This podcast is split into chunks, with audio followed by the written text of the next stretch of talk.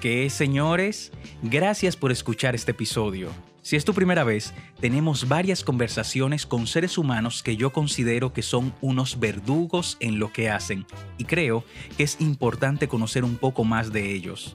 Hoy conversamos con una gloria del arte dominicano, fundador del Ballet Nacional Dominicano y del Taller de Danza Moderna.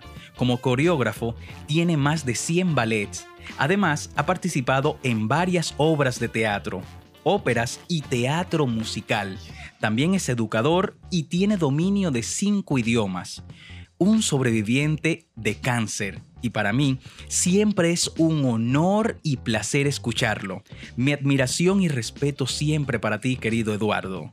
Así que esto es Verduguísimo con Eduardo Villanueva.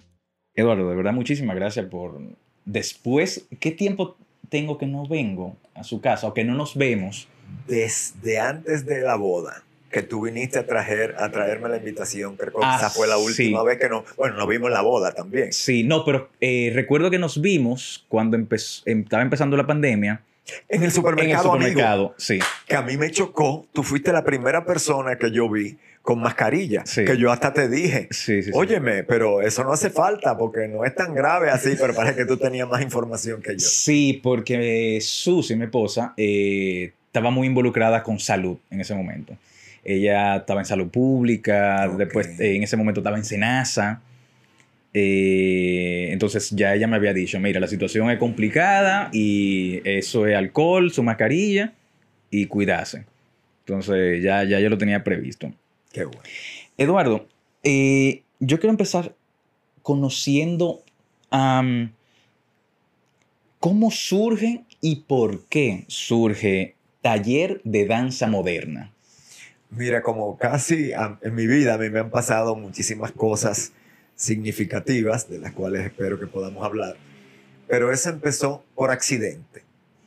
Yo acababa, relativamente acababa de regresar de Estados Unidos, de haber hecho estudios de danza moderna, porque había venido un profesor de el- la, la escuela del Alvin Ailey de Nueva York y él me dijo, mira, tú das mucho para esto, encuentro, él me vio ensayando ballet clásico y me dijo, yo encuentro que te queda mejor esto que lo otro.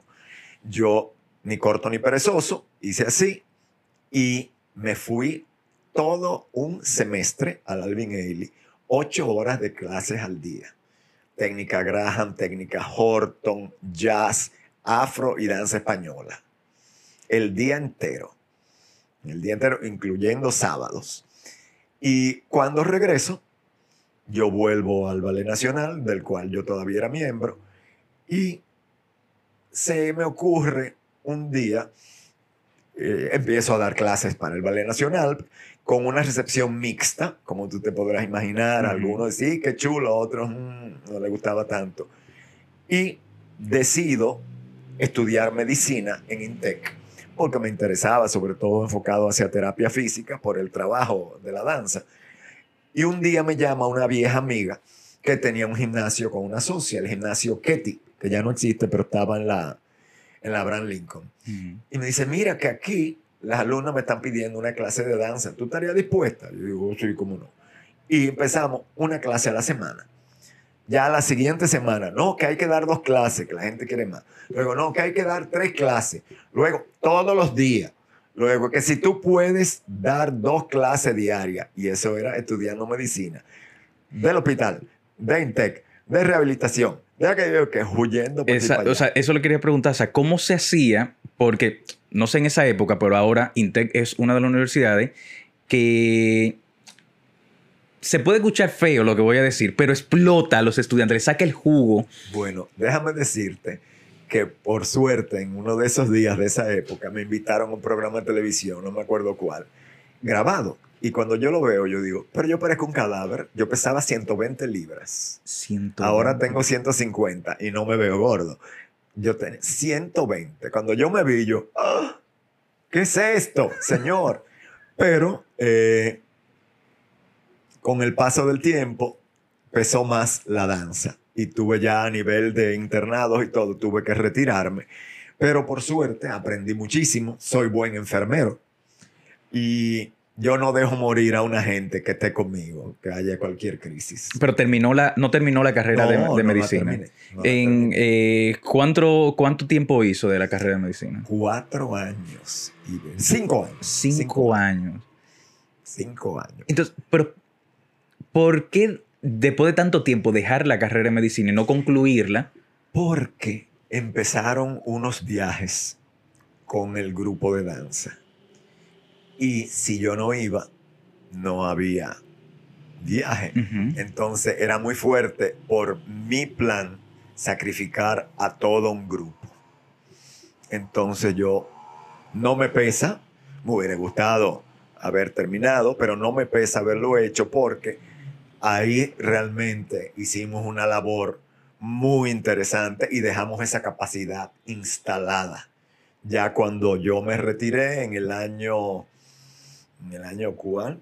Ah, sí, en el 2000 Ujú. hasta ahí estuvimos y la gente ya pudo abrir su propio centro de fue muy bueno muy bueno dejar esa esa capacidad instalada que es lo más importante y ahora que trabajo para proyectos educativos me doy cuenta de que eso es lo básico tú dejar la capacidad instalada formar formadores porque si no todo muere y Claro. se queda tú sabes que nosotros en República Dominicana no somos muy buenos con lo de la memoria histórica Sí. no cultivamos la memoria histórica.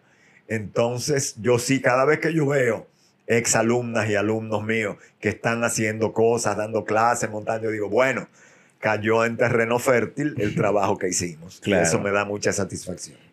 ¿Qué lo motivó entonces a, a incursionar en la danza? Porque sé que su, su padre, eh, cuando era más joven, traía películas eh, al país y usted Películas y artistas. y artistas, que usted conocía muchos artistas. Yo me puse a, A investigar y dije, Dios mío, pero... que, o sea, yo quisiera estar, hubiese estado en ese momento. Pero como usted estaba muy involucrado con... En, en el cine, con muchos cantantes también, ¿por qué irse a la rama entonces de la danza? por accidente también. Yo pensaba, en el año 57, ahí fue muy primer, 57, 58, creo que fue que llegó aquí, mi padre trajo, él traía de vez en cuando una película rusa y traen una versión filmada del Teatro Bolshoi del Lago de los Cisnes con el ballet Bolshoi. Yo quedé grave cuando la vi, tenía 7, 8 años, pero a mí nunca me cupo en la cabeza la idea de que yo podía hacer eso. Como que no, y yo sabía que aquí había que Magda Corbett estaba, que Clarilena Ramírez estaba, pero no, como que yo pensé que bueno, yo no, yo no puedo aspirar a eso. Eh, cuando yo tenía 20 años, en el año 71, 72, viene el ballet de Pittsburgh, que lo trae la Sociedad Pro Arte. De, ahora hay otra, pero esa era de Doña Ninón, la peireta de Brauer, paz descanse. Y yo fui, porque siempre me había gustado el ballet, yo fui a todas las funciones, tuvieron casi una semana presentándose. Fascinado yo. Pero nuevamente, nunca yo pensaba que, primero, ya por mi edad, 20 años, un viejo, eh, aspirar a eso.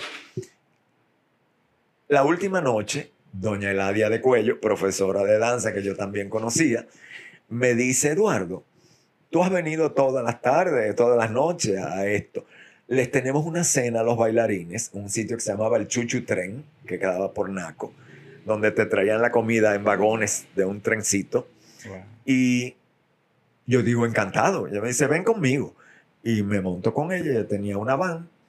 Vamos, muy agradable, pero es el Chuchu Tren tenía la gran desventaja que no eran mesas, sino largos mostradores. Entonces tú conversabas con la persona que tenías al lado y si acaso al frente, pero había una distancia y te tapaba. Y yo digo, wow, qué pena, como que realmente he podido conversar solamente con estas dos personas. Ya todo el mundo se quiere recoger y yo le digo, Eladia, ¿tú me puedes dar bola? Y dice, yo, pero claro que sí, con mucho gusto.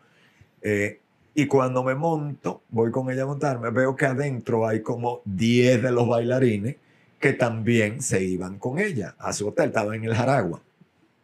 Nada, empezamos a dar vueltas por la ciudad. Cuando llegamos a la Tarazana, ya yo estaba cansado de dar vueltas por la ciudad que yo tanto conocía y más metido en un, vehículo con 10 personas.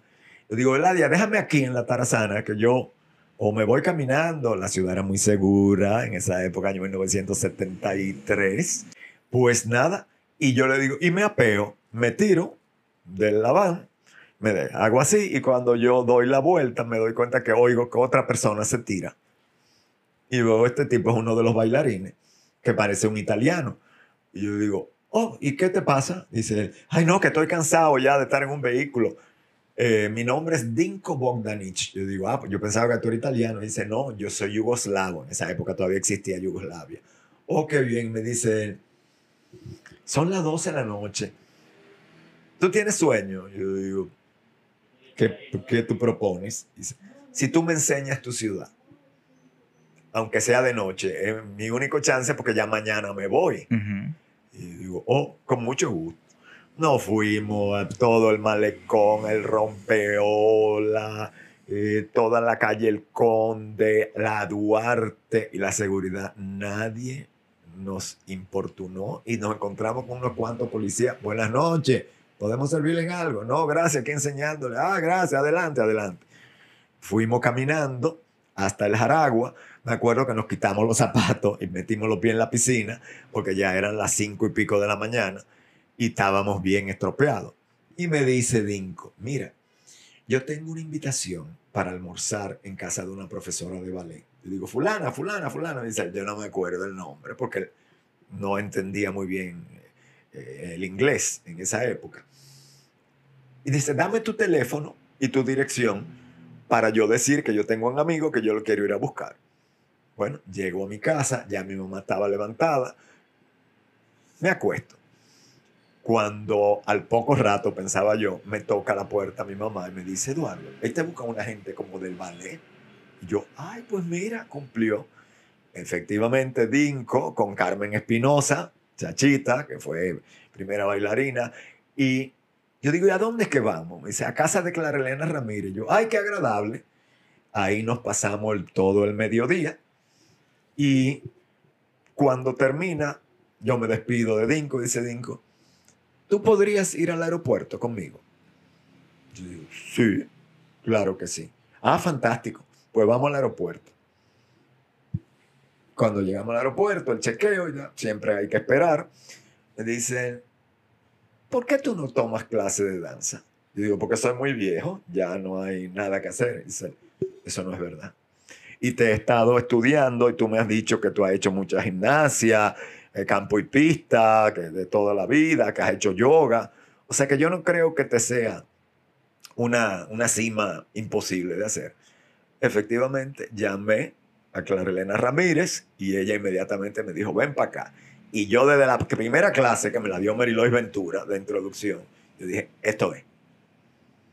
Esto es, y suspendí todas mis actividades. Y al año y medio yo tomaba todas las clases que había, a las 2 de la tarde, otra a las 3, otra a las 4, otra a las 5, dando tumbo, pero ahí, ahí, ahí, ahí, ahí, ahí. Y al año y medio me fui a estudiar a Austria, donde me pusieron en tercer año.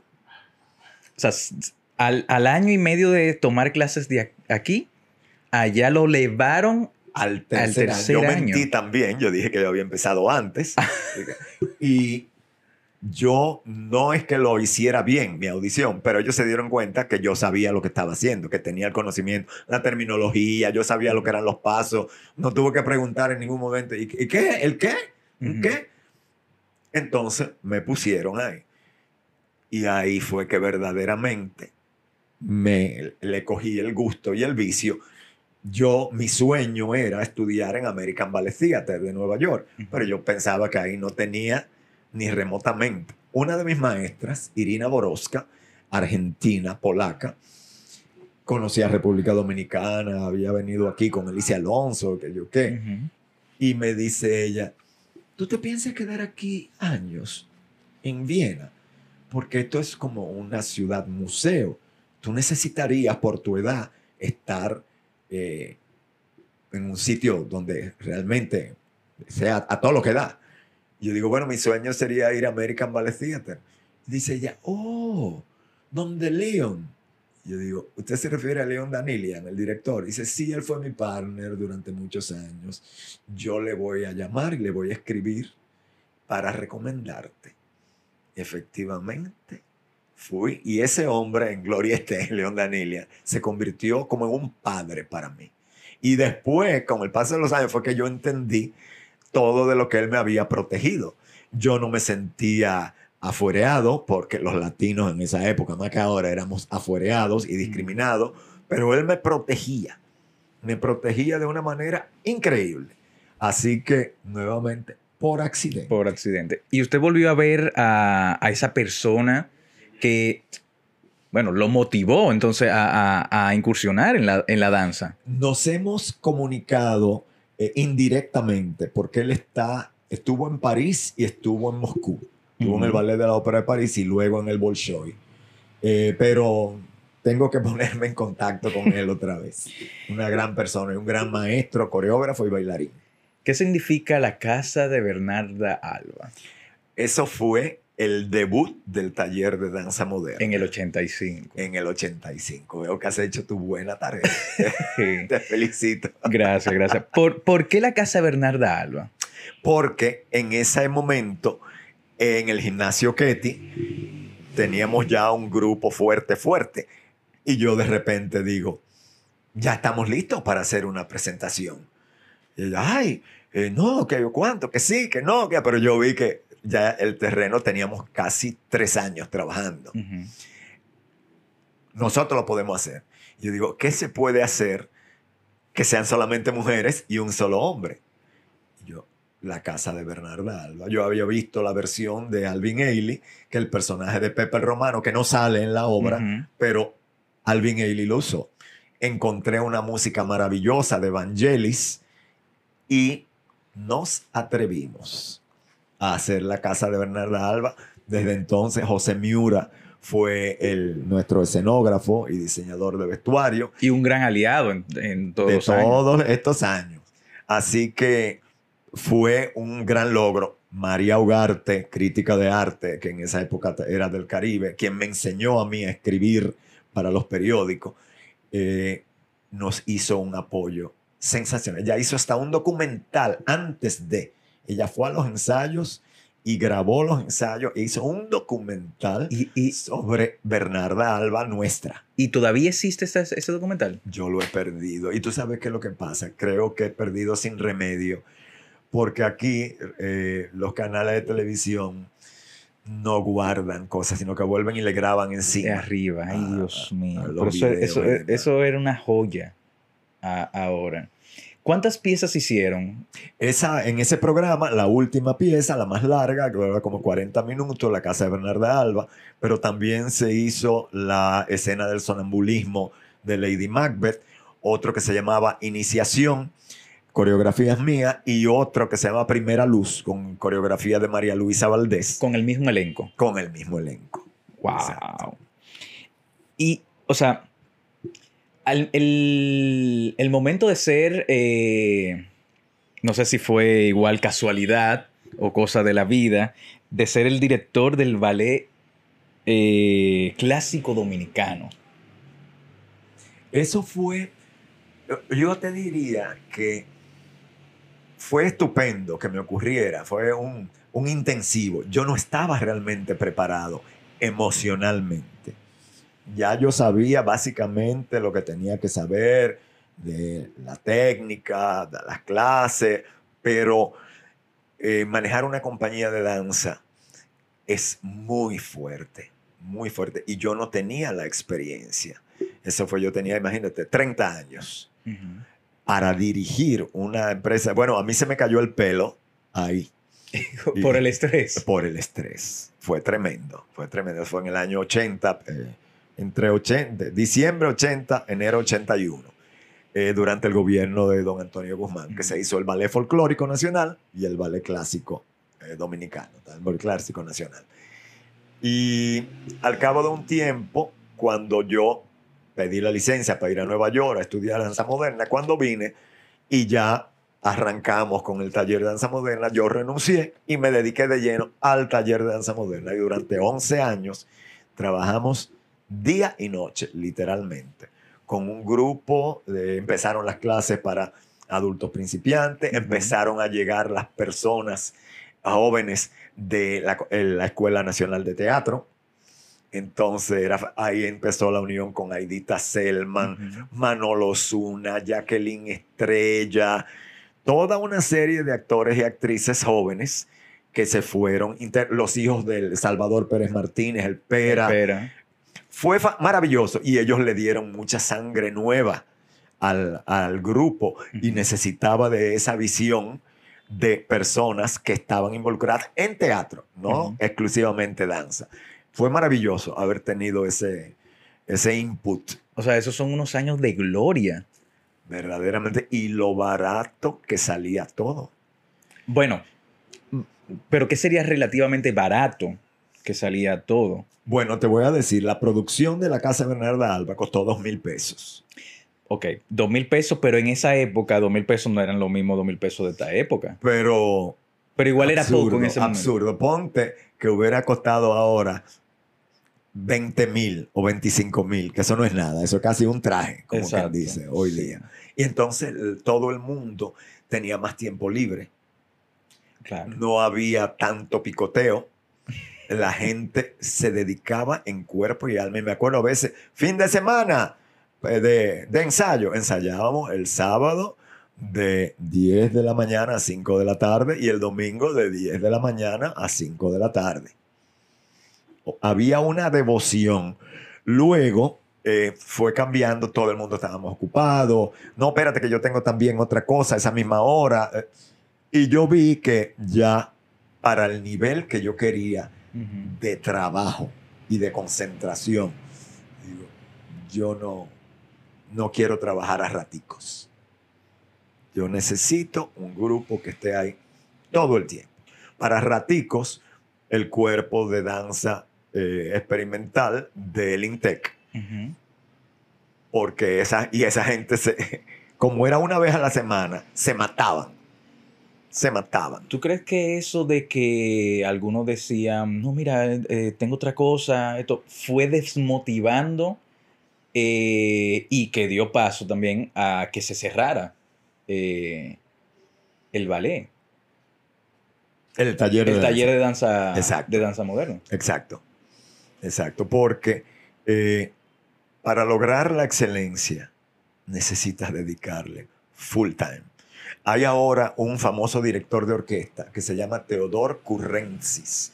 Él es griego-ruso y él tiene una de las mejores orquestas del mundo. Ya lo invitan a dirigir múltiples orquestas y participa en casi todos los grandes festivales de música del mundo. ¿Por qué casi todos? Por ejemplo, si tú lo contratas del Festival de Salzburgo, él te dice, encantado, nosotros no cobramos caro, pero necesitamos estar un mes allá antes, ensayando todos los días en el sitio donde vamos. Un mes. Normalmente, esos artistas llegan uno, dos o tres días antes para hacer un par de ensayitos medio marcados. Él dice, no, esto es, todo el mundo tiene que estar un mes ensayando en el lugar. Y yo me he identificado tanto con él porque eso era lo que hacíamos durante los años de esplendor del taller de danza moderna, porque la gente era, na- nadie fallaba, nadie fallaba. Había personas que tenían hasta situaciones domésticas de enfermedad de un esposo, una hermana, una- y decían, no, no, no, esta es mi medicina, yo no puedo faltar a esto, yo dejo eso resuelto y después vuelvo. O sea que había ese grado de devoción. Y lo, eh, empecé a echarlo de menos y decidí, bueno, ya. Tuvimos 11 años y con un opus teníamos como 100 ballets diferentes que se habían hecho en esos 10 años. Así que piezas largas y piezas cortas. Y decidí cerrarlo, pero como te digo, ya la capacidad está instalada. Y en la Escuela Nacional de Danza hay muy buenos profesores de danza moderna, así como los de ballet y folclórico. O sea que me siento muy tranquilo de saber que eso ya se quedó instalado. Con eso que usted menciona de que ese coreógrafo exigía que fuera un mes de ensayo en el lugar. Hay una nueva ola de hace unos años para acá de montar las piezas express. Antes de tener el elenco ya tenemos la fecha, pero la fecha es, ah, no, en un mes. Pero bueno, y tenemos tres semanas para ensayar la obra. Y de esas tres semanas no son todos los días, son tres veces a la semana. Pero de esas tres veces a la semana no son ocho horas, son dos horas. Y cuidado. Y cuidado. Y ya, o sea, ya tienen el producto. Porque, por ejemplo, para una compañía de danza internacional, un ballet se monta en tres semanas para ser estrenado, pero ocho y diez horas diarias. Ahí, ahí, ahí, ahí, ahí, claro, a las dos semanas ya está requete listo, una semana de ocho horas diarias para limpiar y a estrenar. Claro, claro. Eduardo, desde hace mucho tú te has inclinado eh, hacia la educación, a formar eh, personas. Eh, asesor de currículum de educación artística y modalidad en arte en, el MINER. coordinador de proyecto de Inicia y evaluador de planes de estudio. Producto de la situación que tenemos de la pandemia, la estructura pedagógica del país, bueno, y del mundo, ha cambiado radicalmente. Pero un país como el de nosotros, eh, en República Dominicana, que se luchó mucho por un 4%, del cual ese 4% no hay un indicio de mejoría más que de infraestructura. porque se fue la mayor parte del dinero en construir escuelas exacto. y en nómina. Exacto, exacto. Se elevó la, nómina y bueno, las construcciones. Pero no la calidad. No la calidad, exacto. ¿Cómo usted, y perdón que le diga a usted, yo sé que a usted no le gusta, pero igual... pensamiento. Sí, sí, sí, sí, sí, es, que, es algo que me sale. ¿Cómo proyecta la educación partiendo de la situación que está pasando de la pandemia y que las clases son virtuales, eh, televisión, radio, Zoom y otras plataformas, dejando a un lado eh, los colegios privados, porque eso es otro mundo. Otro mundo. Otro mundo, enfocándonos más en la educación pública. Eh, hay posibilidad de que no quiero mencionar ya el 4%, sino de que se cambie algo de, la educación dominicana. Sí, lo que pasa es que estamos en un momento histórico muy particular. Antes, cuando yo estudié, hasta, y hasta en la misma universidad, había menos distracciones que ahora. El telecable, que yo amo porque puedo ver maravillas, eh, ha influido mucho. El celular, el internet, Facebook, Instagram, YouTube, Twitter, eso le ha robado un tiempo precioso al estudio. Yo, bueno, yo no estoy muy de acuerdo. Eh, en el caso de YouTube, yo, por ejemplo, yo aprendí mucho, yo he aprendido muchísimas cosas con YouTube porque tú ya vienes con una base y sabes buscar. Yo a veces yo doy, yo doy talleres en distintas universidades y, y liceos del país y me preguntan, yo siempre trato de, de llevar ejemplos y me preguntan, ¿y de dónde usted sacó eso? Yo digo, de YouTube. ¿Cómo? ¿Y por qué yo no lo encuentro? Digo, porque tú lo que buscas son películas, pornografía y chistes. Yo no te digo que yo haga un poco de todo, pero básicamente lo mío es buscar documentales, cursos, etcétera, etcétera, que está lleno YouTube de eso. Pero la gente está sufriendo de la inmediatez ahora. Y ocurre otro problema muy grande y que te lo voy a comparar. Otro de mis grandes pasiones es la ópera. De hecho, yo cantaba ópera antes de bailar y luego durante un tiempo hice las dos cosas hasta que me decanté por la danza. Si tú eres un grupo eh, teatro vocal y estás acostumbrado a hacer comedias musicales, operetas, zarzuelas ligeras, porque hay zarzuelas que son tan difíciles como una ópera, tú te acostumbras a esa, a esa liga y de repente cambia la administración y te dicen, bueno, compadre, ahora lo que hay que hacer son las óperas de Wagner y Ricardo Strauss, que son súper dramáticas, súper empeñativas, súper largas, en otro idioma, en alemán, eh, etcétera, que se pueden traducir, pero ninguno que se respete lo hace traducido. Eso hay que hacerlo así. Y eso es lo que ha pasado con nuestro sistema educativo. Estábamos a un nivel y de repente las exigencias se fueron a las alturas. En papel, nosotros tenemos exigencias como cualquier otro país avanzado, pero es con las mismas fuerzas humanas, con los mismos recursos humanos. Entonces hay algunos, y hay muchas personas, volviendo a la ópera, que intentan, hacen el esfuerzo. Yo voy a cantar Wagner y voy a cantar Strauss, pero se revientan en el camino. ¿Por qué? Porque no tienen el calibre. Entonces, eso le pasa a muchos docentes que no tienen el calibre, no han sido formados para estos desafíos y estas exigencias. Durante un tiempo estuvieron viniendo aquí unos catedráticos de la Universidad de Barcelona y recorríamos medio país, ellos dando cursos de una semana a los nuevos docentes una idea maravillosa. Escribieron esos catedráticos, escribieron unos cuadernillos que eh, maravillosos y deben estar engavetados por ahí. Esos famosos cuadernillos. Y cuando llegaba la hora de la cena, era de 8 de la mañana a 6 de la tarde. Después la gente que váyanse a bañar, y yo qué, bajábamos a cenar. Y acordamos, los facilitadores nacionales y extranjeros, de siéntese cada uno en una mesa con los participantes. No se sienten tantos facilitadores, no, no. Uno en cada mesa para crear eh, confianza y comentarios y discusión. Y a veces se me acercaban algunos y me decían, profe, yo necesito ayuda porque yo no entiendo nada. Y yo digo, ¿qué usted no entiende, profe?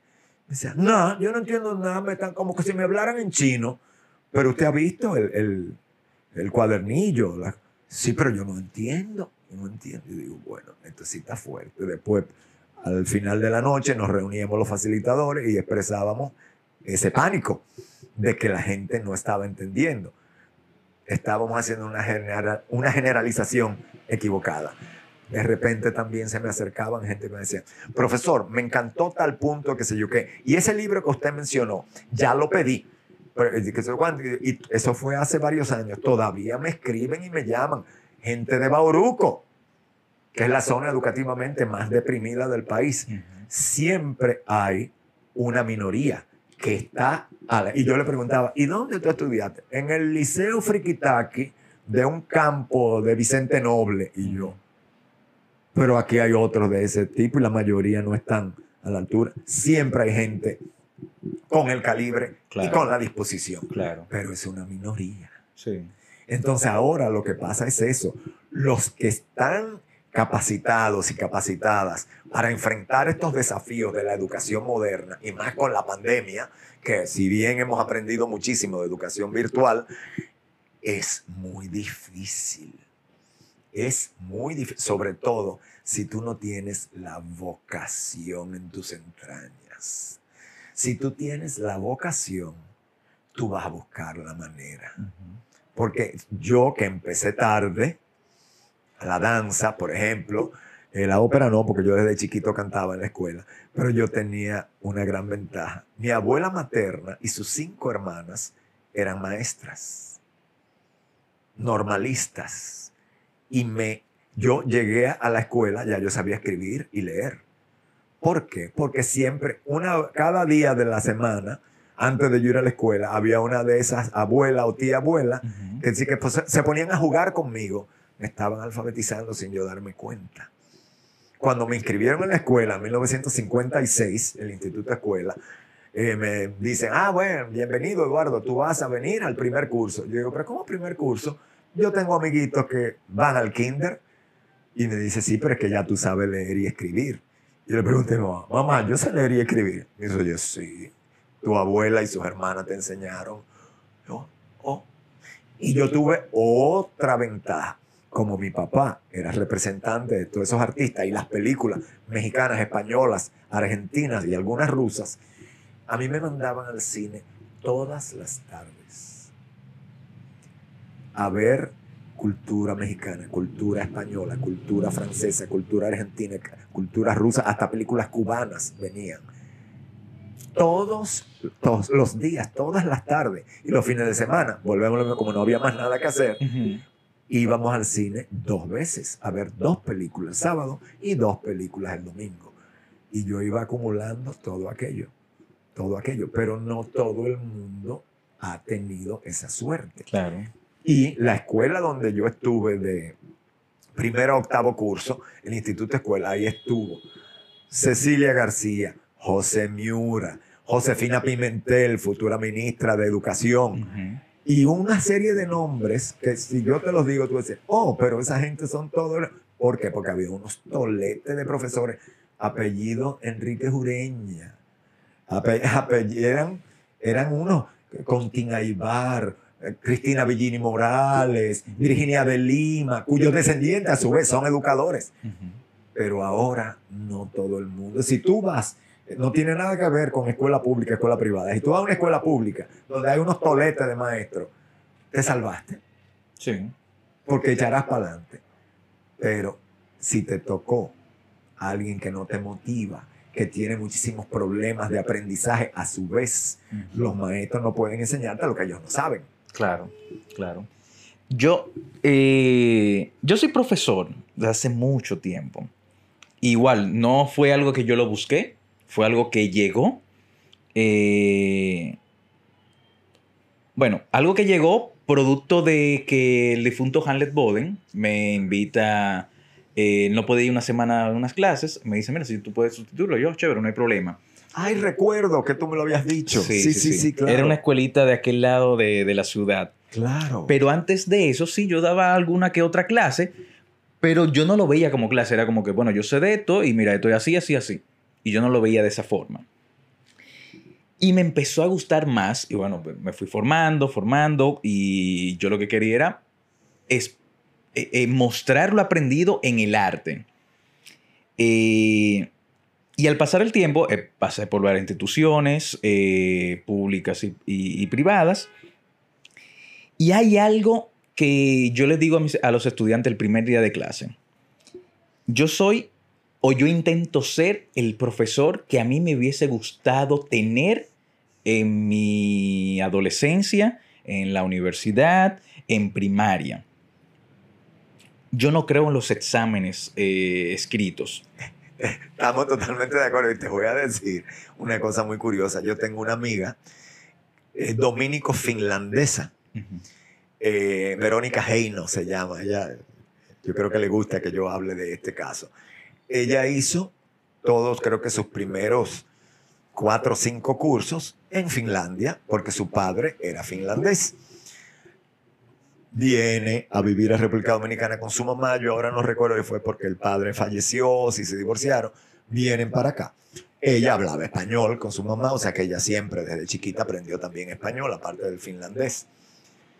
Y un día ella entró a una escuela en Santiago, todo lo más bien, y le dicen, mira que te queremos invitar a casa este fin de semana, que vienen dos o tres amigas que vamos a estudiar para los exámenes. ella, ¿para el qué? estudiar para los exámenes. ¿Y qué es eso?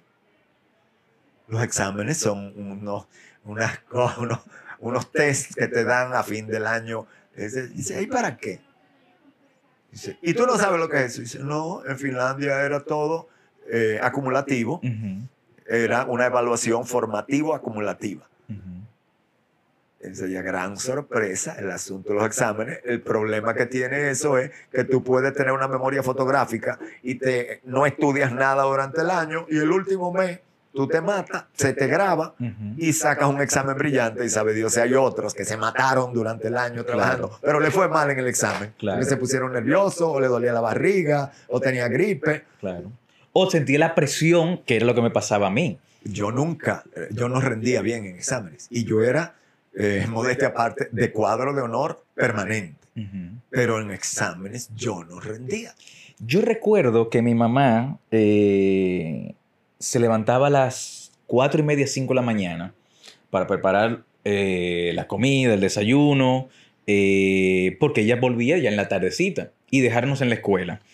Pero en ese trayecto de las 5 a las 6 de la mañana, nos levantaba también a estudiar, aunque no hubiese examen. Qué bien. Lea, lea, lea. Pero cuando había examen, eso Una era, visionaria. era. Pero era. O sea, yo viéndolo de adulto, era mucha presión. O sea, yo, yo estaba en un punto de si yo no paso este examen, mi mamá va a dar una pela. Eh, Cuando, cuando ustedes estudiaban todos los días. ¿Cuántos hermanos son ustedes? eh, en ese momento éramos dos. ok. Eh, mi hermano eh, en ese momento era el más pequeño, eh, pero yo sentí una presión enorme. Y yo, to- yo, yo fui de la generación que tomó prueba nacional en cuarto de primaria, en octavo y cuarto de secundaria. Más la presión de mi papá, que es profesor. eh, Doble presión. doble presión, mala presión de algunos profesores que conocían a mi mamá. O sea, era una cosa que yo decía, pero de por Dios, pero ¿por qué debe ser así la educación?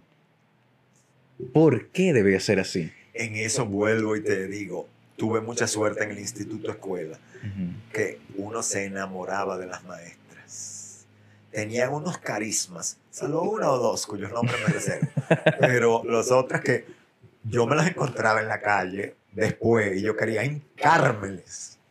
Porque qué maravilla de gente, eh, qué dedicación. Era una cosa en un, uno de esos casos durante plena la, la tiranía de Trujillo a los finales. Una le salvó la pelleja a mis padres por una indiscreción mía en la escuela, o sea que los niños no le pueden decir nada Claro. porque todo lo echan para afuera. Y ella llamó a mis padres, no le hablen a Eduardo de tal cosa porque él dijo esto y esto y esto. O sea que hasta eso, hasta de salvarle la vida a los padres. Pero, eh, y esa escuela luego de que tuvo que cerrar porque murió esa camada, la reabrieron, pero sin los profesores y tuvo que cerrar. Porque no había, la calentura no está en la sábana, no era el edificio, era la parte humana, Claro, la Claro. parte de esa vocación. claro. Era, y era el día entero, tanda extendida, de 8 de la mañana a 5 de la tarde. Y los sábados mediodía, muchas veces, volvemos a lo mismo. No había tantas distracciones. Distracciones, claro. Uno lo que hacía, recuerdo con las compañeras y los compañeros, uno por teléfono, horas muertas. No, y, y- y no había lo que está ahora, por muchos estudiantes que tengo en el colegio, de que tienen cursos eh, extracurriculares.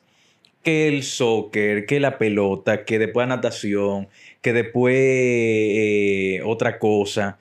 Y al final tú dices, pero tú no estás rindiendo porque tiene todas esas cosas. Y, y todas esas cosas obviamente te gustan muchísimo más que lo que tú estás eh, aprendiendo aquí en, en el aula. Porque tal vez esos docentes, con todo el respeto, no supieron inculcarte el amor por el estudio. Yo recuerdo, por, vuelvo al instituto escuela, que cuando yo me enfermaba y no podía ir, era dando gritos que yo me quedaba en mi casa.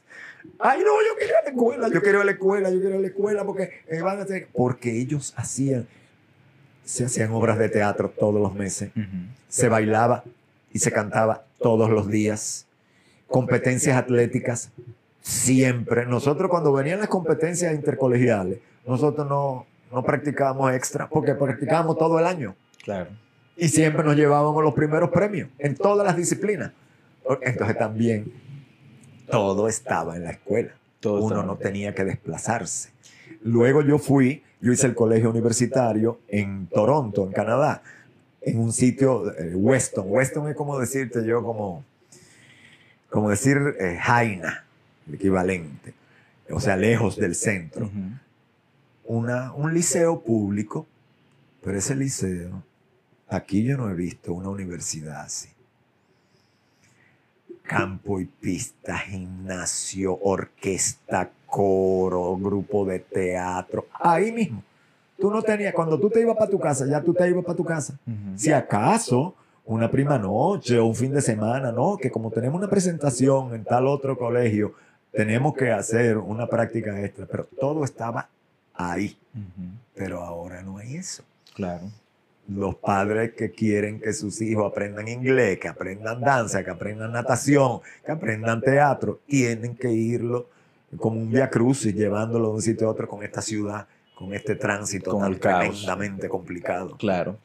Eduardo, tú hablas cuatro o cinco idiomas. Cinco.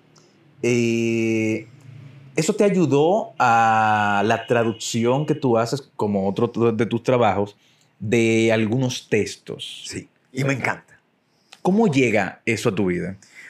Porque eh, una de las cosas, fíjate, mis padres no eran ricos porque el negocio del cine, como muchos otros, tenía años buenos y otros años muy difíciles. Yo me daba cuenta cuando llegaba Navidad, porque si había Navidad abundante, era que la cosa económicamente funcionaba. De repente, cuando los padres decían, bueno, esta vez la Navidad va a estar floja y los reyes van a estar eh, prácticamente inexistentes porque la cosa está dura. El año que viene será mejor.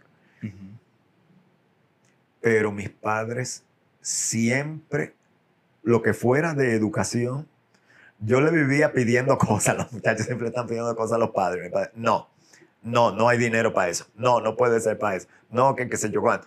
Pero el Instituto Americano del Libro, que quedaba aquí en el Arzobispo Noel, de, los, de la familia Escofet, mi papá nos decía, pero libros, ustedes ahí pueden coger lo que quieran.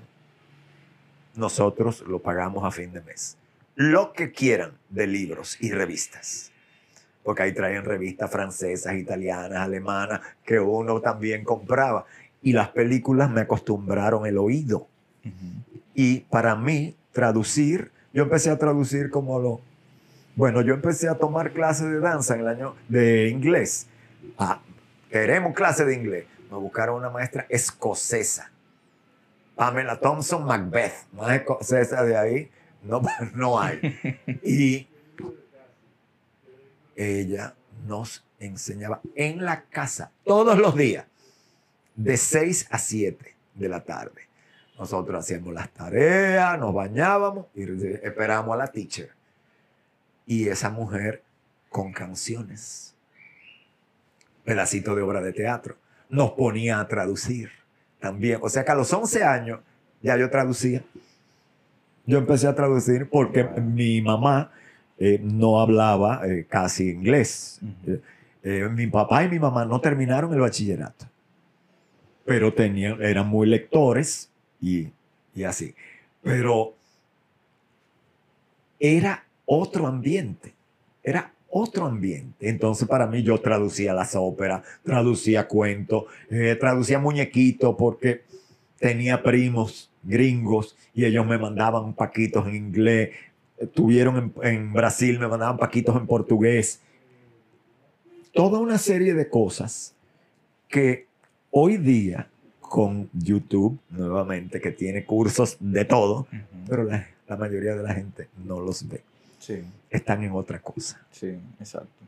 ¿Tú hablas inglés, Francés, francés? italiano, alemán, español y, a- y cada vez más estoy trabajando el portugués. El portugués. El portugués aparenta ser fácil, pero se parece tanto al español que tú puedes meter la pata tremendamente fácil. Por ejemplo, escri- escritorio en portugués es oficina.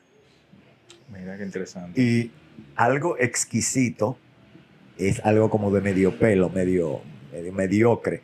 Una, la madre de una amiga mía que se casó con un portugués, cuando fue a Portugal a conocer a la familia, la invitaron a la primera gran cena y dice que la dominicana haga un brindis. Y ella dice, yo brindo por esta familia y esta cena tan exquisita. Y ve que se le transforma la cara a los familiares del esposo. Y él dice, excúsenla, es que en español exquisito quiere decir algo refinado, maravilloso. Ah, porque en portugués exquisito es algo raro, extraño, de medio pelo. de- Y el portugués todo es así. Ay, Tú crees, dice, ah, sí, eso quiere decir eso. No, suena como en español, pero es otra cosa lo Claro. que quiere decir. Eduardo, tú tienes más de 100 ballets. Ujú. Eh, Entre largos y cortos. entre largo y corto, sí. Eh, ya tú has hecho ópera, zarzuela, obras de teatro, musicales. Y me tocó lo más maravilloso hace dos años, dirigir una ópera. Dirigir una La Traviata. La Traviata, sí. Que yo había sido la ópera en que yo participé en el año 60 73 en el Festival de Inauguración del Teatro Nacional. O sea que fue como un ciclo. ¿Cómo, Eh. cómo nos... Porque he escuchado de, muchos, de muchas personas que le ha tocado eso, de que actúan en una pieza y años después la misma pieza con otros actores le toca dirigirla. ¿Cómo no contaminarse de lo que uno experimentó años atrás para no traerlo eh, y reciclar a- a- a- en estos tiempos?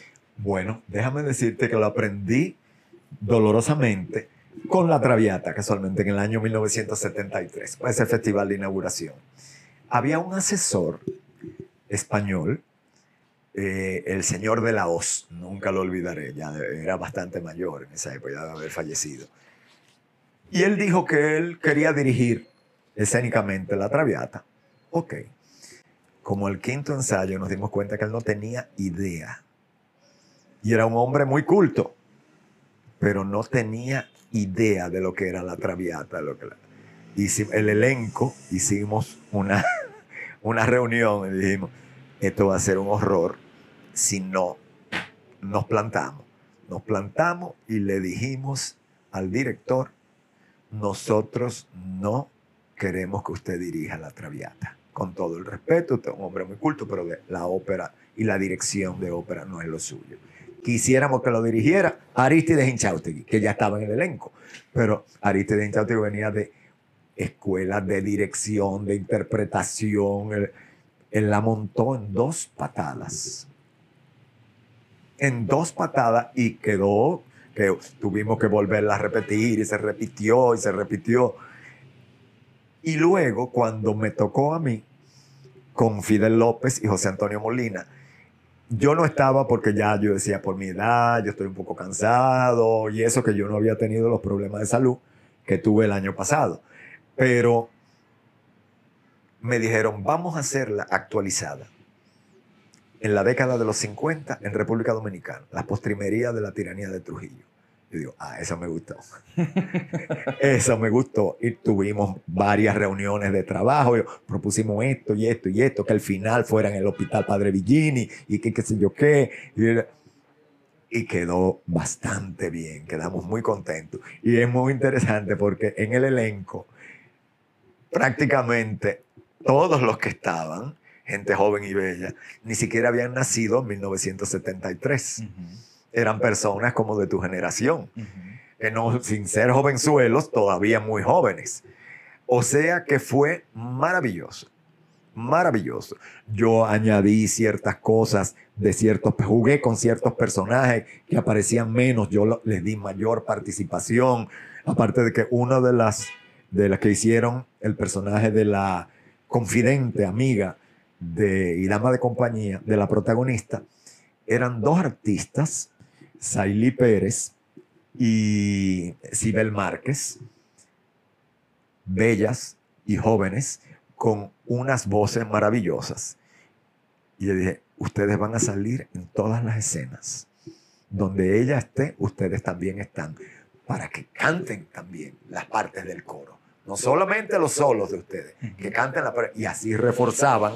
Y de repente un papel secundario se convirtió en un papel principal. Fue maravilloso. Ya estaba Natalie Peña Comas, Mm. Otilio Castro, aparte de Sibel Isailí. eh, un- elenco estupendo. Estupendo. Glenmer Pérez, Pura Tyson. Ah, pura Tyson, sí. eh, como la crema de la crema de los jóvenes cantantes dominicanos líricos. Yo quedé muy impresionado, un poco cansado, pero No, me imagino que debió ser muy agotador. y no solamente eso, eh, por suerte, una maravilla, ya la, de las últimas óperas que se habían venido haciendo aquí se hacen con la proyección de los títulos en español. Y en ese momento hablamos en una reunión dice, Eduardo, el único que puede manejar esa computadora eres tú. O sea que yo también manejaba la computadora de los títulos. Porque tú tienes que saberte la ópera de arriba abajo. Y yo me sabía la ópera de arriba abajo desde los años 40. A veces en los ensayos yo me ponía a cantar y me decían, pero ¿y cómo tú te sabes esa ópera también? Y digo, bueno, me la sé de hace 40 años. Porque me la canté y tú sabes la fiebre de cuando uno es jovencito. Claro. Uno quiere cantar todos los papeles, sabérselo todo. Claro, claro. O sea que la Traviata ha sido para mí algo muy importante. Qué bueno. A través de los años. Qué bueno. Eduardo, si te pusieran a elegir eh, entre el Eduardo el coreógrafo, Eduardo el bailarín, Eduardo el educador, Eduardo el que traduce los textos, Eduardo el director, eh, ¿con cuál tú te quedarías? Con todas. Porque déjame decirte, eh, eh, tú sabes quién es Milagros Rosado. Es una actriz, no sé si ella estará retirada, hace años que no sé de ella. Milagros Rosado me dijo un día, Eduardo, yo me doy cuenta de que tú lo que haces es sumar, tú no haces esto o lo otro, tú haces esto y lo otro y lo otro y lo otro y lo otro. Y todo me sirve, uno apoya a los otros. Y por eso yo me encanta la ópera, me encanta la danza, me encanta el teatro, me encanta la traducción. Estoy escribiendo ya de un tiempo para acá. Me encanta enseñar. O sea que yo no creo en esto o lo otro, sino esto y lo otro. Que una cosa te lleve a, lo otro. ¿Tú estás escribiendo teatro o novela? Estoy escribiendo, eh, primero estoy escribiendo una, no sería novela, como una memoria de mi lucha contra el cáncer del año pasado. Sí, ahí, ahí, que, ahí quería, quería llegar. Y estoy escribiendo también dos novelas. Qué bueno. No te voy a decir el argumento para, no, no, no, no, que no, sea no, sorpresa. O sea, cuando salga, ahí, estaremos. Yo me enteré, Eduardo, de, de, la enfermedad por Patricio León. Ok, gran amigo y muy admirado. Sí, no, no, igual, gran amigo yo ignoraba totalmente eh, la situación porque se mantuvo muy, muy discreto. No te creas. No te creas. Mucha gente, había gente que me decía, eh, amistades que tenemos en común, oye, tú si eres fuerte, qué valiente, que tú hablas de tu cáncer como si nada. Yo digo, ¿y por qué no? Porque hay un tabú. Hay un, bueno, la famosa, la mala palabra. Sí. y fulanito, ay, el pobre, la pobre tiene la mala palabra, sí, el cáncer. Y yo hasta pensé, cuando me dijeron que yo tenía cáncer, yo dije, bueno, ya, mi sentencia de muerte. Eduardo, despídete de todo. Y, yo, ¿qué? y una oncóloga, la doctora Mercedes Burgo, me dijo, no, usted está muy equivocado. Usted tiene una lesión cancerosa, pero usted no es el cáncer usted no es un enfermo, usted es una persona que está luchando por recuperar su salud. Y eso me ayudó a cambiar, el, a cambiar el enfoque. Y yo me sentía, de verdad, cuando iba a, un COSERF a diario, a los tratamientos, quimio y radioterapia, yo me sentía que yo estaba en una obra de teatro. Esa era la que me había tocado, aprenderme y hacer mi interpretación y luego al cabo de un tiempo, que por eso es que eh, quiero escribir, estoy escribiendo sobre esa, sobre esa experiencia. Saben que los dominicanos somos muy conversadores. Al principio en los saloncitos de espera con gran distanciamiento porque fue en plena pandemia. Sí. Eh, cuando, nos vimos en, en el supermercado, eh, ¿aún no lo sabía? No, yo no lo sabía.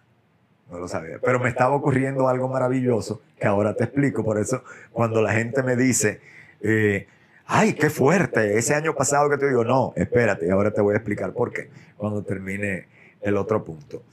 Eh, yo me sentía cuando escuchaba a los, a los demás compañeras y compañeros que estaban también en eh, tratamiento oncológico, digo, estas son actores y actrices, igual que yo, y estamos haciendo nuestro guion de supervivencia. Y de hecho esas memorias se llaman Danzando con la vida y con la muerte, porque estábamos ahí, en el borde. Uno había veces, y fulano de tal, ay no, que fulano de tal falleció. A veces del grupo que estábamos ahí, wow.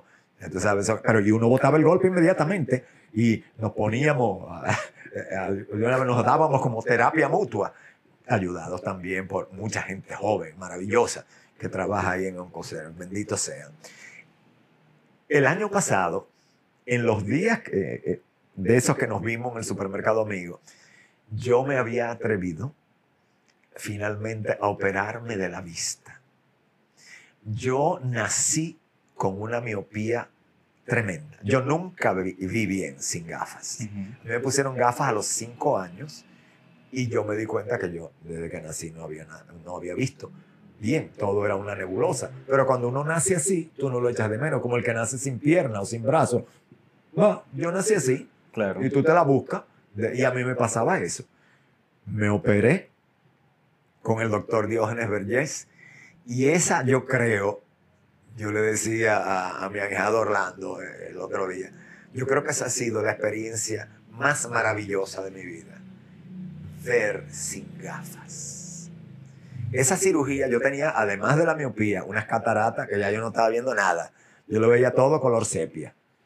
Y cuando me operaron el primer ojo, y yo veo que yo puedo leer las placas de los carros, que veía a distancia las caras de las personas, los letreros. Pero mire esa antena, el primer día, con un ojo operado solamente, le digo yo, doctor, ¿puedo ver televisión? Dice televisión, pero computadora no, porque esa luz te haría daño. Así que hasta que espera la segunda cirugía, no use la computadora.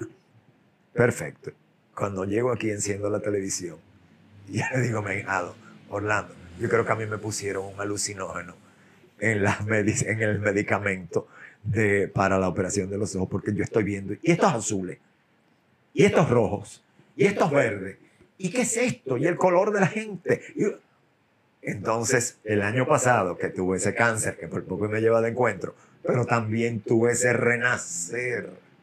O sea que fue el año más duro y más maravilloso de mi vida. Poder tener final, a los 70 años, bueno, tenía 69 en ese entonces, poder ver sin gafas, levantarme. Todavía a veces yo extiendo el brazo para buscar las gafas en la mesita de noche, porque fueron 65 años usando gafas. Cuando voy a la ducha, creo que me quitarme las gafas. Cuando voy a la playa, todavía eh, me quiero que quitar las gafas. Ver es una de las cosas más maravillosas que hay.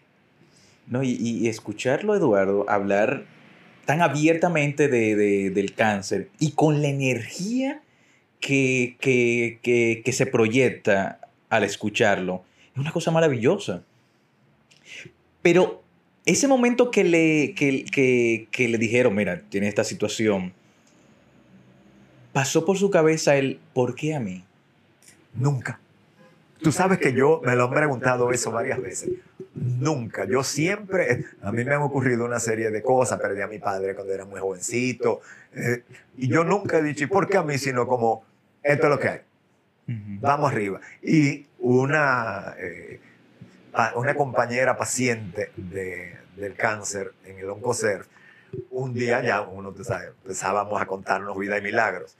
Y yo digo, bueno, yo lo que hago es que todas las mañanas cuando me levanto, le pido a Dios, dame paciencia para llevar esto. Y él me dice, no, no pida paciencia, porque si tú pides paciencia, te mandan cada vez pruebas más fuertes.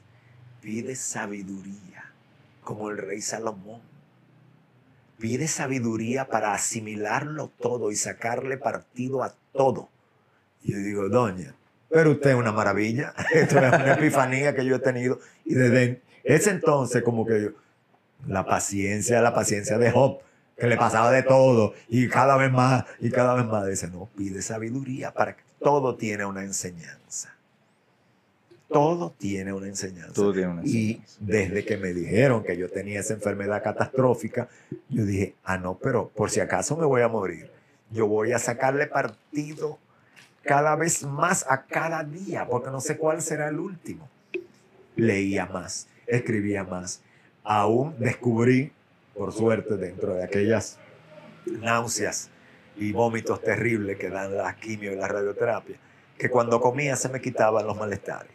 Eso sí, los primeros dos bocados eran prácticamente a trompicones, era con el vómito ahí, pero me relajaba, respiraba y cuando terminaba de comer ya no tenía malestar. Que mucha gente, como tiene náusea, tiene vómito, ni se le ocurre comer, entonces se desgastan, se deprimen, el cerebro no funciona igual. Y no es que te digo que yo eh, pasé momentos que por suerte se me han ido olvidando. El otro día fui a una ferretería donde hay una amiga que trabaja ahí de hace tiempo. Y nada, yo fui, ah, ya me, había superado los tratamientos, etcétera, sabía que no me iba a morir de una vez. Y me dice ella, ay, qué bueno verlo tan animado, porque usted me dijo que usted se quería matar un día que pasó por aquí. Y yo, que yo te dije que yo me quería matar. Dice, ay, sí, ay, sí. Hubo un día, porque a uno con todos esos químicos que te ponen, las ideas no te fluyen bien. Y me decía también mi ahijado que vive conmigo, que yo le decía, había momentos en que yo amanecía como un loco. Y decía barbaridades de, mí, de él y todo. Y después a medida que iba avanzando el día me iba como normalizando. Hay una pastilla contra los malestares que se llama Onone, bendita sea Onone, porque eso ya a los 15 minutos tú te empezabas a normalizar con esa pastilla. Volvemos a lo mismo. Eh, un día yo hice una pequeña crisis con la doctora Burgos porque ella me, me notaba deprimido. Dice, ¿qué le pasa? Yo digo, ay doctora, como que, ok, yo tengo un buen seguro por mi trabajo, pero con un desperdicio lo que esto cuesta para un anciano como yo que va a cumplir 70 años. yo digo, de ninguna manera. Usted nunca había tenido una enfermedad catastrófica. Digo, no. Usted sabe el dinero que usted ha pagado. Y usted sabe la labor que usted ha hecho por el arte y la educación en este país. Dice, usted tiene todo el derecho a estos tratamientos y más y más. Así que vamos a... y mira, me sacó de, de ese hoyo la doctora Burgos y también una alumna de danza, la doctora Astrid Salazar de Payubonsky. Cuando yo me enfermé, ella me dice, Eduardo, yo soy cirujana oncóloga y la doctora Burgos fue mi maestra. Yo quiero encargarme de tu caso. Y al día de hoy, ella es quien me supervisa, me chequea y todo, como una hada madrina que yo me encontré a través de la danza. Como todo se va. Como todo se, se junta. Se, se junta, exacto. O sea, es una cosa maravillosa. Entonces, por eso, cuando personas que se acaban de enterar de lo del cáncer me dicen, ay Dios mío, qué horror. Y yo digo, no, ningún horror. Fue una experiencia maravillosa. Conocí gente maravillosa, médicos, médicas, enfermeras, enfermeros, eh, laboratoristas. Increíble, increíble. Si tú te sales de tú y no te hacen la pregunta, ¿y por qué a mí? ¿Qué he hecho yo para merecer esto? No, tú dices, aquí estamos, con miles de gente más. Que está, a, veces yo me he enterado de Yo también tengo cáncer. Digo, ¿cómo? Sí, pero yo no hablo de eso. Yo digo, pues háblalo. Háblalo con todo el mundo. Que lo más que te pueden dar son buenas ideas no todas buenas ideas. Había gente que me decía, no, tú debes suspender ese tratamiento y hacer tal cosa. Y yo digo, mira, estoy en muy buenas manos. Entre Oncoself y la doctora Salazar de Payubonsky, estoy en muy buenas manos y por suerte el seguro se ha portado muy bien. O sea que gasté muchísimo dinero, pero no lo que costó eso. Claro, claro. Eduardo, ¿cuál tú consideras que ha sido la mejor y peor experiencia en, tus años de danza? Oh, muy fácil. La mejor, yo diría que fue el taller de danza moderna. Tuve muy buenas experiencias con el ballet clásico, pero ya el taller de danza moderna se creó como un movimiento. Era una cosa con una mística increíble, increíble. Y la peor fue eh, que hubo unos miembros del taller de danza que se quisieron independizar y cuando yo me enteré reaccioné como un energúmeno. ha sido la cosa más vergonzosa de mi vida. Por suerte, ellas son mujeres muy, muy superiores y aceptaron mis excusas y al día de hoy ya hemos vuelto, es más, mejor que antes, porque ahora ya hay una, como una verdad y una crisis que fue superada. Eso fue terrible porque yo, eh, por egoísmo, todo por egoísmo. Ahí sí me puse, ¿por qué me hacen eso a mí? Que yo las hice bailarinas profesionales y las hice estrellas, alguna de ellas. ¿Cómo me hacen eso a mí? Yo digo, es que no te lo están haciendo a ti. Después entendí. a, a PC, es que aprendí eso. Las cosas no te las hacen a ti. Las personas tienen sus propias tormentas, sus propios fantasmas, sus propios anhelos y sus propios amores. Hay gente que te ama y tú no lo sabes. Y a veces me han escrito, me han llamado y me han dicho, porque yo no me olvido de cuando usted participó en tal obra, hizo esto y lo otro, y que yo, que yo, ¿cómo? Usted me siguió. Dice, sí, de todos estos años le he dado seguimiento. ¿Cómo? ¡Wow! Pero eso eh, fue por egoísmo. Egoísmo. Y ya eh, yo era una persona muy celosa y muy egoísta. Y los golpes de la vida, por suerte, me han enseñado a superar eso. A superarlo. Algo que, que tú extrañas de tu niñez. Bueno, primero mis padres, claro. Eh, mi hermano, que solamente tuve un hermano. tuve un hermano de crianza que ya es mayor que yo, pero está vivo y coleando. El otro, él vive en Estados Unidos. Vino el otro día y nos sentamos. Vino con dos hijos. Y ellos, wow, qué maravilla como ustedes pueden recordar todas esas cosas. Eh, yo diría que lo que he hecho de menos es ese ambiente que mis padres me crearon de descubrimiento constante. Mis padres, por ejemplo, me llevaban a todas las películas con censura o sin censura.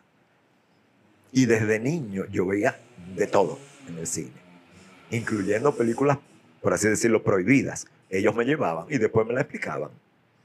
Entonces, con tantos artistas diferentes que visitaban mi casa, porque antes en, la, Santo Domingo casi no había restaurante. Eh, entonces era a la casa que iban.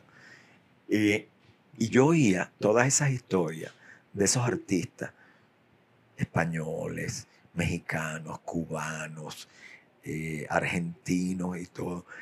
Y hablaban, y mi hermano y yo como dos esponjas, como dos grabadoras, oyendo esas conversaciones, oyendo esas conversaciones, oyendo esas conversaciones.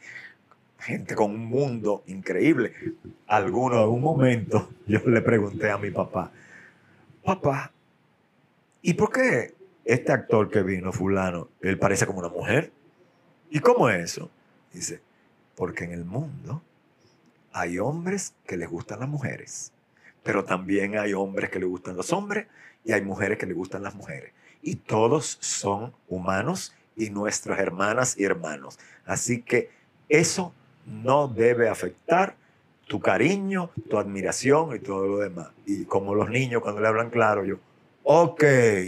Y desde entonces yo he sido, creo que una de las personas menos, eh, ¿cuál sería la? Menos racista, menos eh, exclusivista, porque yo creo que todo el mundo tiene un tesoro que ofrecer. Todo el mundo. Hasta la persona más inculta, más pobre, si, te, si tú buscas la paciencia para escuchar sus historias, ¿cuánto vas a aprender? Hasta de el mendigo en la calle, lo que pasa es que nadie le pregunta. Claro. El vendedor de fruta, eh, el vendedor de plátano, eh, el coquero, eh, todos tienen una historia. Y últimamente, en los últimos años, he descubierto a las novelas de Pérez Reverte. Y Pérez Reverte hace unas investigaciones para que todos sus personajes sean de carne, hueso y sangre. Y tú dices, ¿cómo que este hombre? Oyendo a las personas, oyendo, oyendo su historia. Cuéntame tu vida. ¿De dónde tú vienes? Y tú vas, después, que te, después de media hora, ya tú dices, ay, ahora entiendo por qué fulano es así. Es que le pasó tal cosa. Uh, yo tuve grandes conflictos con un gran amigo. Y era porque él fue abandonado cuando niño. Y él creció con esa desconfianza. Entonces, desde que yo le hacía algo que lo contrariaba, él pensaba que ya yo iba o a, maltratarlo y abandonarlo. Yo decía, pero ¿y por qué tú no? No, yo ni te voy a maltratar ni te voy a abandonar, pero quiero que discutamos esto. Pero es que yo no sabía que La situación que él, te, que él Esos traumas que uno arrastra. ¿Y hay algo que tú cambiarías de la forma en que te criaron? Yo diría que no. Yo diría que no, porque lo mejor que yo tengo hoy fue de las cosas que me enseñaron en mi casa, mis padres, mis, mis tíos, mis primos. Yo tuve un primo, tengo un primo, por suerte, él vive aún, eh, Cristian Martínez, Crismar, que fue hasta hace poco director del Museo del Hombre. Crismar, desde jovencito, él, gran pintor, arquitecto, y desde niño, todo lo que tuviera que hacer con el arte le, le, lo motivaba. Y yo era como su querendón, y él me lleva 10 años pero yo me sentaba a sus pies, él me enseñó a dibujar, me enseñó a, colorear y luego tuve otra maravilla. Cándido Vidó mm. era asalariado de mi padre para pintar lo que le llamaban los displays del Teatro Independencia. Cada película, él hacía una obra de arte. Y decía Mariana de Tolentino hace unos años que hablamos de eso, y dice ella, y que eso no se haya documentado. Cada, o sea que él hizo cientos de murales a través de los años, efímeros, que tiene su encanto también. Creo que hay dos o tres fotos de cosas que él hizo. Y él me, a veces me decía, píntate aquí esto. No, mezcla el color así, tal cosa. No, no, eso no puede. Fíjate que la proporción no es esa. Y yo aprendí hasta hacer murales con él. José Miura, mi amigo de la infancia, que éramos amigos de antes de nacer, porque nuestros padres eran amigos, también me ha enseñado muchísimo.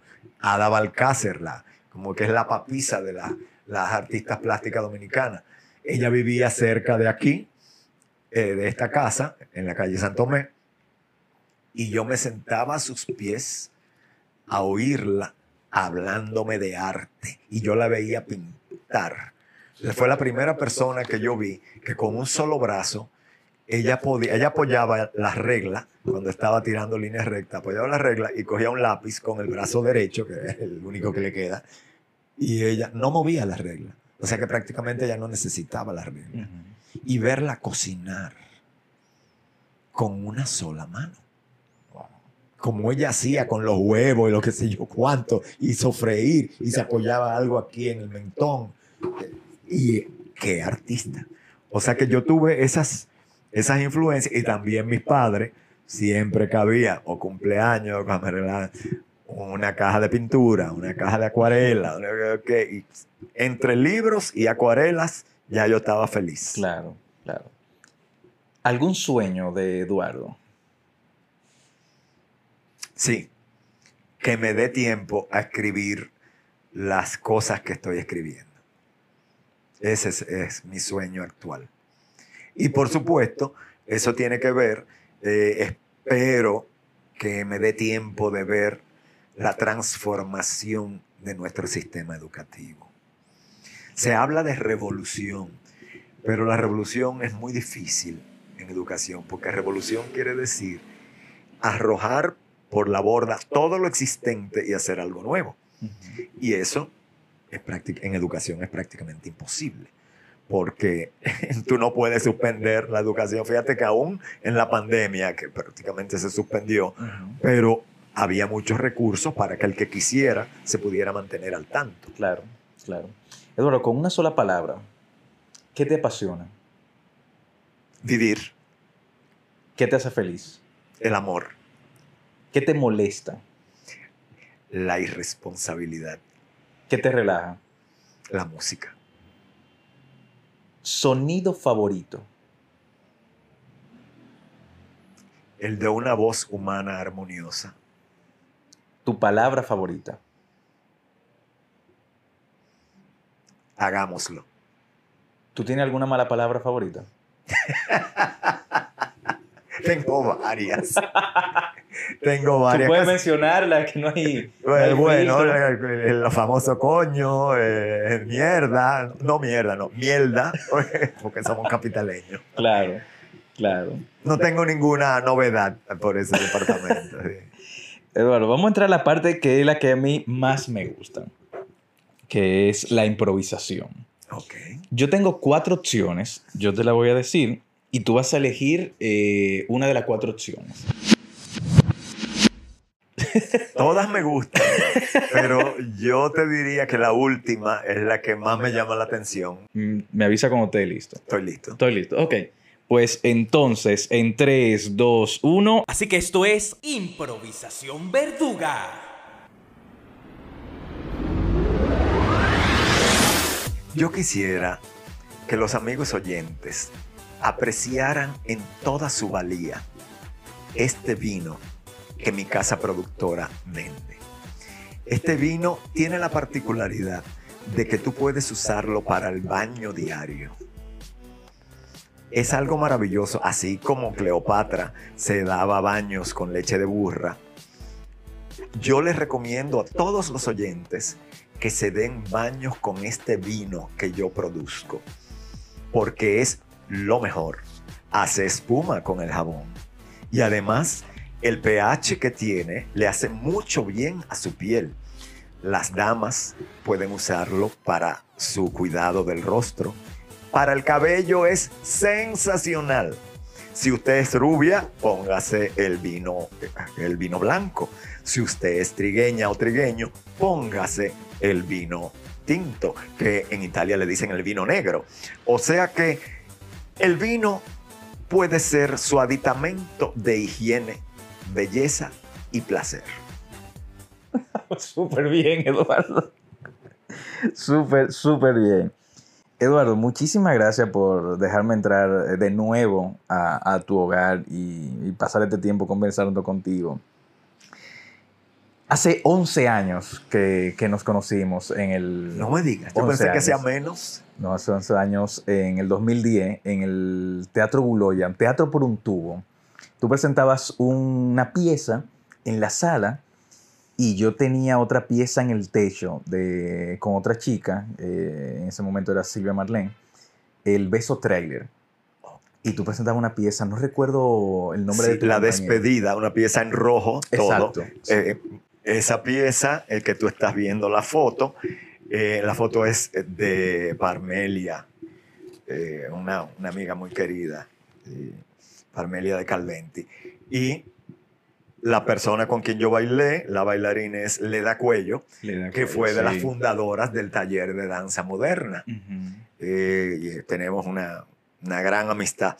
Y cuando viene ahí Claudio, nos, me invitaron, yo digo, "Ay, yo quisiera hacer esto, esta despedida. Y fue de hecho la última vez que yo bailé en público. Wow. Eh, desde entonces no he vuelto, ya hay que darle chance a la juventud.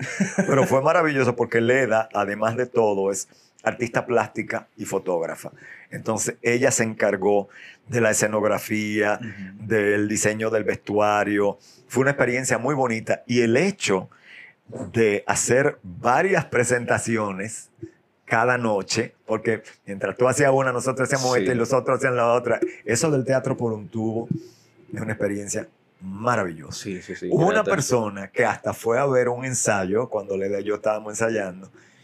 Y nosotros dijimos, no, que lo vamos a presentar en el Teatro Buloya, en Teatro por un Tubo. Y ella, ay, qué bonito. Y al cabo de dos meses nos encontramos con ella. Y ella dice, oye, pero ustedes son arrestados de que iban a hacer una cosa, no hicieron nada, ¿verdad? Yo digo, mi amor, no solo que lo hicimos, estuvimos, hicimos ocho funciones. ¿Cómo? Pero yo pensé que eso era mentira, que ustedes me estaban relajando. Digo, no, nosotros nos relajamos con eso. Claro. Nosotros nos relajamos con eso. Fue maravillosa, Sí, maravillosa. no, no, Y de hecho, espero tener chance de que tengo un mini proyecto sobre el abuso doméstico, el- la, la violencia doméstica, basada en un texto que publicó Intec. Eso eh, lo tenemos apalabreado a la primera bailarina Andreina Jiménez y yo de hacer eso eh, de- con un enfoque bien particular, ese texto, hacerlo como un poco del teatro del absurdo. Ah, genial. Espectacular el Teatro del Absurdo. Sí. Pero Eduardo, cuando, cuando nos conocimos en ese momento, te confieso, yo no sabía quién era Eduardo Villanueva. Bueno, porque cuando nos conocimos ya yo estaba retirado. Sí, ya tú estabas Sí, retirado. ya yo Sí, estaba sí, sí. retirado. ¿Y Creo que fue el segundo fin de semana de presentación que yo me puse a investigar y preguntar quién es Eduardo Villanueva. ¿Verdad? Porque yo fui varias veces a ver la obra porque me gustó Sí, mucho. Sí, sí, sí, sí. Y yo, cuando me cuentan, investigo en internet, yo digo, pero Dios mío, este señor se detuvo a hablar conmigo por la pieza que tuve y aunque, bueno, tú quizás no lo ves así, pero mi generación, y sé que las generaciones que vienen y generaciones mucho atrás de la tuya, te tienen, eh, te tienen en un pedestal, es Eduardo Villanueva. Y que tú sabiendo todos tus logros, eh, que eres un intelectual de- del, del país, tú no tienes problema en acercarte a alguien y conocerlo. Tú no tienes ese problema de, o, o no tienes ese aire de superioridad que pudiera tener otra persona y eres muy asequible con, con los jóvenes, eh, con los jóvenes adultos, con las personas que, son, que tienen mucho compromiso con, con una mejora del país, ya sea en educación, ya sea en el arte. Y al ver tu trayectoria de todos tus logros, de que nada te detiene, de que te has enfocado y te sigues enfocando en esto es lo que yo quiero y esto es lo que yo voy a lograr y me voy a poner para eso. Y más ahora que supe de la situación que pasó el año pasado y al conocer tu punto de vista, porque no es para nada lo mismo conocerla desde que tú le has dicho a otra persona y que esa persona lo cuente más adelante porque la, la comunicación se distorsiona. Como el juego del teléfono. Como juego del teléfono, exacto. Ver esa valentía que tú tuviste y, y cómo tú, esa situación del cáncer, la cambiaste radicalmente de cómo otras personas la vivieron o la siguen viviendo o la vivirán. Es una vaina de admirar totalmente. Y te confieso que te admiro muchísimo más de hace 11 años que me enteré de, de quién era Eduardo Villanueva al Eduardo Villanueva de ahora. De esa valentía, de esa, de esa entrega, de ese, ese coraje que, que tú tienes. Tú sabes de dónde yo creo que viene, aparte de mi fe. Yo tengo mucha fe en Dios y en la providencia, etcétera, etcétera. A mí me encanta, yo me enamoro de los talentos de los demás.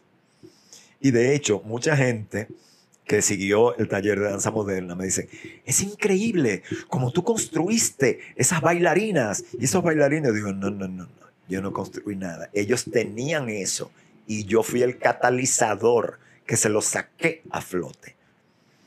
Porque hay veces que uno, tú lo sabes, que uno quiere dirigir teatro o danza y tú tienes tu idea, tu idea, tu idea, tu idea, tu idea y el que llegue para trabajar contigo tiene que adaptarse a esa idea. Yo tenía una idea básica y a medida que iba conociendo a las y los intérpretes, decía, ah, no, pero espérate, yo voy a cambiar esto porque ahí van lo que le queda mejor es esto. Déjame cambiar mi plan original para aprovechar el talento de Iván. Y así me pasaba con personas que, y la gente decía, qué bárbaro, como tú pusiste a esa persona a hacer de tal y tal papel. Y yo digo, no, no, esa persona tenía ese papel dentro.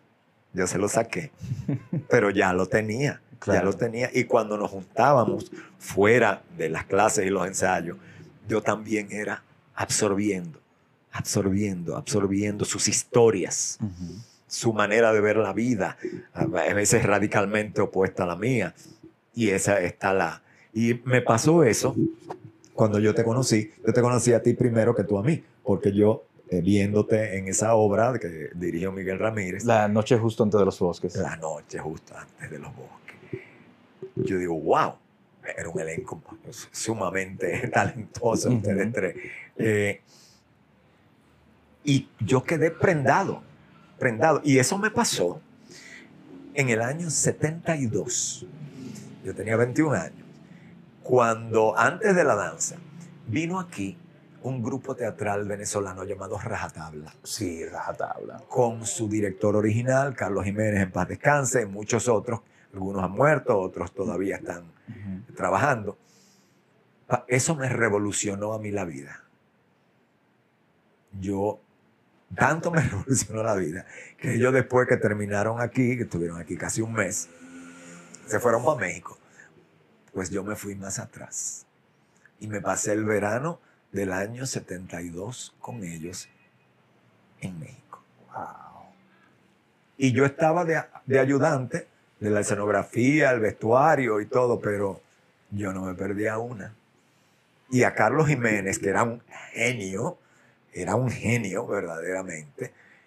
Carlos Jiménez, yo me quedaba prendado de sus labios, escuchando cada cosa que él decía. Y él a veces, si yo estaba sentado al lado de él, en los ensayos, las cosas, me decía, ¿te fijaste de esto y esto y esto que está ocurriendo entre fulana y fulano? Fíjate bien, préstale mucha atención porque yo voy a hacer algo a partir de eso. Y, que se... y yo siempre rajatabla, le, le saco su comida aparte. Ahora, eh, con la situación de Venezuela, Sí. yo realmente no sé en qué están. No sé en qué están. Ellos vinieron después, posteriormente, aquí. Hicieron El Coronel no tiene que le escriba. Hicieron una obra sobre Simón Bolívar. Y me dio tanto gusto ver que siguen maravillosos. Venezuela tiene una cantera de actores, Sí. actrices y directores maravillosos, maravillosos. O sea que le tengo esa, esa deuda de gratitud a rajatabla. Y de hecho, cuando volvieron, casi 30 años después de, mi- de esa experiencia, ellos dieron un panel en el Teatro Nacional, antes de las presentaciones. Y no me acuerdo de a quién se le ocurrió. Y dice, no, pero en ese panel tiene que estar Eduardo, porque Eduardo fue el anfitrión de ellos cuando ellos vinieron aquí, en el Teatro Independencia. Se presentaban a las 10 de la noche, después que terminaban las películas. Ellos hacían la obra, las obras, hicieron dos obras. O sea que, fíjate las cosas que a uno le pasan, pero yo le caigo atrás. Claro. No es que me pasó por arriba, ¿no? Yo decía, hey, espérate, aquí hay un tesoro. Eduardo, ponte en eso, ponte en eso. Y eh, me ocurrió algo muy bonito, pero triste, que uno de los miembros veteranos, eh, Francisco Alfaro, cuando vino, ya reanudamos la comunicación. Me dice, tengo una obra para ti y para mí. Viejos trastos de dos viejos que deciden vivir juntos porque tienen toda una serie de cosas. eh, fantástico. Y un día me llama, eh, estábamos ensayando a distancia, Sí. y me llama y dice, mira, soy el hijo de Paco Alfaro. Digo, ay, qué bueno, deme la noticia de tu papá. Precisamente, siéntate, papá murió. Wow. Le salió un cáncer y no hubo nada que hacer. Y que yo, yo digo, diablo. Dice, pero él me dijo que lo que más le gustaría es que esa obra se hiciera allá. Yo digo, no. Hablo con Augusto Feria, el actor, y me dice, pues yo la voy a hacer con Ángela Che. Murió Ángela Che también. Dios yo digo, wow, qué raro. Hace tiempo que no hablo con Augusto. Tengo que decirle a Augusto. ¿Y la obra? ¿Y la obra? Sería bueno que, que alguien la hiciera. Claro. ¿Cómo entiendes? Vamos a ver. Vamos a ver. Vamos a ver. Pero Eduardo, de verdad, muchísimas gracias por, por estar en, en este podcast y conocer Gracias un poquito ha sido más. una experiencia maravillosa. No, no, no, yo, yo ha sido una catarsis. cada vez que me reúno contigo, Eduardo, es, es una fascinación y conocer cosas nuevas, totalmente. Y debo decirte, y no es porque tú estés presente, porque mis amistades lo saben, que yo te tengo a ti en un sitial muy particular de los artistas dominicanos. Gracias. Porque tú tienes una sensibilidad y una capacidad de trabajo, porque hay mucha gente con talento, pero no todo el mundo tiene la capacidad de trabajo para desarrollarlo y seguir en él contra viento y marea. Y yo veo que tú tienes eso y por eso soy presidente de tu fan club. no sabía que tenía un fan club, pero muchísimas gracias, Eduardo.